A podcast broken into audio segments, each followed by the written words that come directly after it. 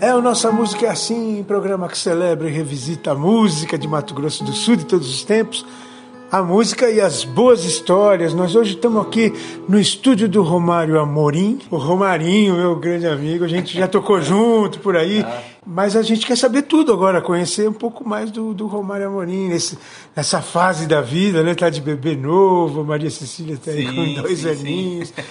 Queria que você contasse um pouco de você, como é que você, onde é que você nasceu, como é que foi a tua caminhada, o que, que te levou para a música. Olá, bom dia Zé, um prazer estar aqui no teu programa. Tá, vamos contar um pouco da minha vida, do meu lado musical, da minha carreira, né, vamos dizer assim. É, a música na minha vida começa, foi bem precoce, assim, eu desde criança tive música dentro de casa. Você Meus nasceu pais- aqui em Campo Grande mesmo? Não, em Camapuã. Nasci Ah, na fazenda em Camapuã. Sentido Goiás. ali, Terra né, dos catireiros, Terra né? dos catireiros, família. Minha família é lá do lado da minha avó é dos Malaquias, do Ah. meu avô Amorim. Então, dos dois lados, todo mundo é muito musical. Muito todo violeiro. mundo toca viola, toca sanfona. Minha avó toca viola, sanfona. Legal. São multi-instrumentistas, na Nasceu ouvindo já nasci, catira, né? nasci dentro da música, porém não tocava. Eu, fui, eu entrei na música já depois de... De grande. Depois de velho já. Já com 17 para 18 anos de idade. Sério? É, tive contato com a música já tarde na minha vida. Só que foi um tarde assim, Na hora certa. na né? hora certa, porque eu comecei valendo.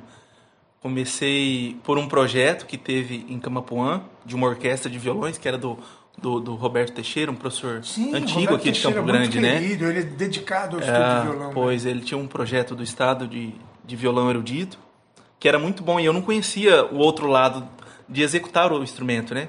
Então eu tive contato ali, eles fizeram uma apresentação lá com um grupo pequeno de, de violões, eram oito ou dez violões, só que, pô, tocaram músicas lindas, tocaram Mercedita, tocaram os arranjos regionais, mas com outra linguagem, assim. linguagem do clássico, É, né? do clássico, mas no violão.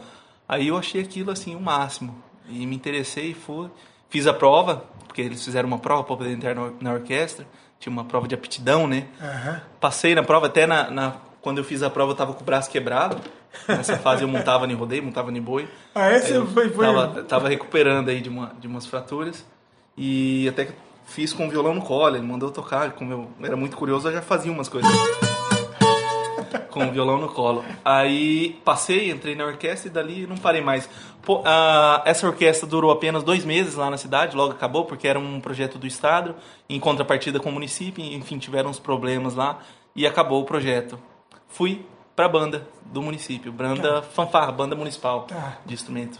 Ah, tocar saxofone, porque eu queria estudar, não queria parar, né? Naquela É, fase, né? eu queria seguir a fundo na Descobriu música. a música, É, né? e eu- Leitura. é, e ali, pro- pronto, como a orquestra era regida a música erudita, e partitura e tudo mais, a história da música, então eu vi que não era em si tocar o instrumento, e sim conhecer a linguagem musical, né? Era muito mais a fundo a, a questão da música na minha vida. Então fui pra banda para poder dar segmento no estudo de partitura e teoria, história e tudo mais. Com saxofone, porque lá não tinha violão, É. aí eu peguei um saxofone para aprender. Legal. E dali não parei mais, segui. Logo um ano depois entrei para faculdade, prestei vestibular, entrei na faculdade, no federal, me formei lá. Puxa, já foi pra faculdade E de aí, música. pô, dali já saí tocando com todo mundo, gravando. Nesse primeiro ano de faculdade, gravei um DVD com o Luiz Bueno e o Gisel da Viola, uma dupla tradicional da minha Sim, cidade, lá de Camapuã. amigos lá de Camapuã. Sim, sim. E daí não parei mais. Aí segui gravando, segui produzindo logo depois. E tô nesse caminho até hoje.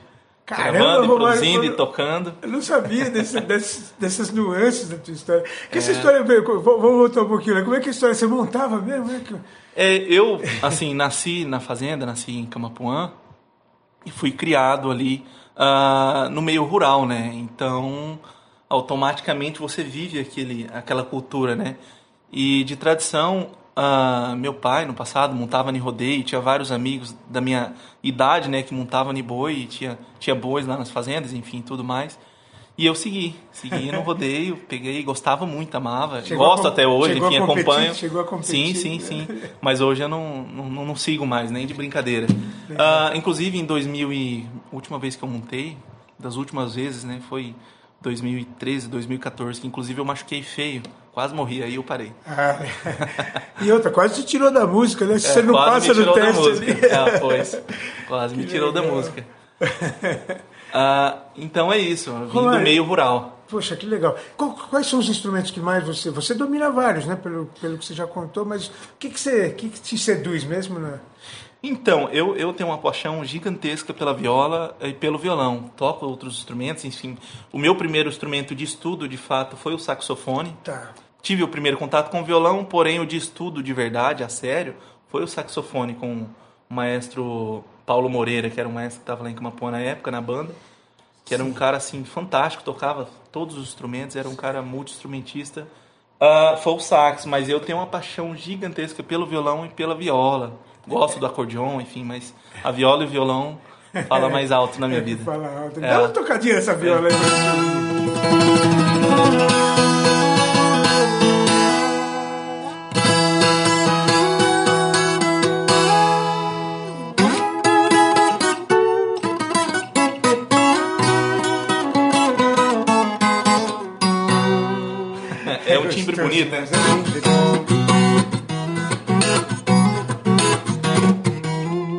E essa viola é uma. Que é, é uma viola do Domingos Luthier. Essa viola eu ganhei de presente do, do Luthier Paulista. Ganhei, na verdade, com um instrumentista que assina esse modelo, chama Marcelo Viola, ah. que é paulista também. Ganhei de presente um ah. instrumento. E depois da faculdade, aqui você tocou com muita gente, né? Eu sei que você, você ah, andou nos shows tive... do, do, Paulo Simões. Sim, sim, sim, sim, sim. Eu tive, tive várias passagens aí uh, a shows, enfim, a, a gravações com vários artistas aqui do, do, nosso estado e de fora também, né? Exemplo, na, na fase que eu estava para terminar a faculdade, uh, em 2012, eu gravei um disco de 35 anos, de 30 anos, 35 anos, Os Pratas da Casa, que era Paulo Simões, Sim. Elmer Satter, TT Espíndola. Uh, Você participou desse já, disco aí? Sim, né? participei desse. A segunda vez, é a, do, a, segunda versão do Isso, Pratas a segunda versão do Pratas da Casa. E dali para cá não parei mais de gravar assim e trabalhar com esses artistas de renome, porque, exemplo, ali naquela gravação daquele disco, que era inteiramente ao vivo, uh, tava o Sandro Moreno na batera, Marcelinho Ribeiro, Magu produzindo, eram instrumentistas assim de prima e, de, e de, de, anos de estrada, né? E eu tava ali de, de calor ali. Mas teve uma oportunidade. Só tive uma oportunidade e foi, oh, e foi bem foi recebido. Bem-vindo, foi bem recebido com essa turma e gravei com eles todos ali até tem um cara que eu achei fantástico em ter gravado, que era o finado Cláudio Prats, que foi. Oh, querido. Gravamos uma música linda dele, chamava Carne Seca. Uhum. E Paulo Simões, enfim, todos os outros que são, nem, não tem nem o que falar, né? Desses... Legal. Ô Romário, então você teve o privilégio de, de, então, de unir duas gerações aí, né? Porque você, eu sei que você é amigo pessoal do, do Luan Santana também, não é? Sim, sim, é a é gente tem, tem um, tivemos alguns trabalhos, enfim, e criamos uma amizade aí ao longo desses anos uh, de gravações e tudo mais, de arranjos, é, são, são dois lados totalmente diferentes, né? Exemplo, eu vim de uma cultura totalmente sertaneja, é. comecei a gravar com uma galera inteiramente regional e, é, e, e MPB, né? Mais é, MPB, só que então fora desse, desse lance moderno, né, que o Luan faz.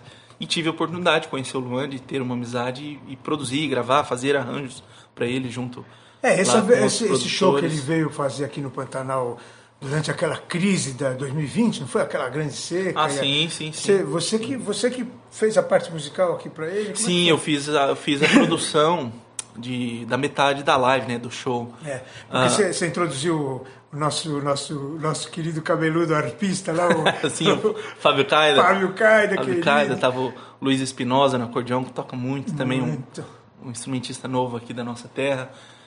Foi um prazer né? gigantesco produzir uh, aquele trabalho, porque foi a nível mundial, né? Aquele projeto regional é. feito lá dentro do Pantanal, no coração do Pantanal, porém uh, de execução nacional pela, pelo National Geographic, né? National que Geographic. saiu no mundo inteiro, inclusive uh, os números, né? De, de audição, enfim, de visualização ao vivo ali do que estava rolando foi gigantesco, bateu a 30 milhões simultâneo. Sim, não, então é muita coisa. O projeto era gigante. Pô, pelo. Foi, foi muito, muito legal. Nós, nós no, no programa eu soltei na chamadinha, as duas, três vezes, você batendo aquela violinha muito legal. Eu nasci lá onde o sol se esconde. Ah, da, da mocinha, é, sim, sim, sim. Onde o mal não chega nem de longe. longe. Lindo. Muito lindo. Música Ó, bonita do Luan. Seguinte, vou fazer um intervalinho para não ficar muito grande o arquivo aqui. A gente volta para falar mais um pouquinho. Ok. Nossa música é assim hoje, entrevistando o Romário Am- Amorim, uma história super linda, esse camapuanense. Eita, nascido lá do meio da Catira. No meio da catira. O que, que nós vamos ouvir nesse intervalo? Vamos, pede uma música pra gente tocar. Ah, vamos ouvir então a Ramona Galarza, uma música chamada Alma Guarani, com interpretação do Rudinini Flores, que é uma música linda assim e muito presente na minha vida. Então, bora lá. Rudy É e Nini. Flores. Que genialidade É, aqueles dois, é né? lindo, Putz, lindo. Conquistaram a Europa, né? E é uma música inteiramente que eu acho pantaneira por pelo, enfim, pela É. linguagem dela. É. Então, De, e- de violão e, e acordeão, acordeão, coisa mais é. linda. Muito bem escolhido. Daqui a pouquinho a gente volta. Nossa música é assim.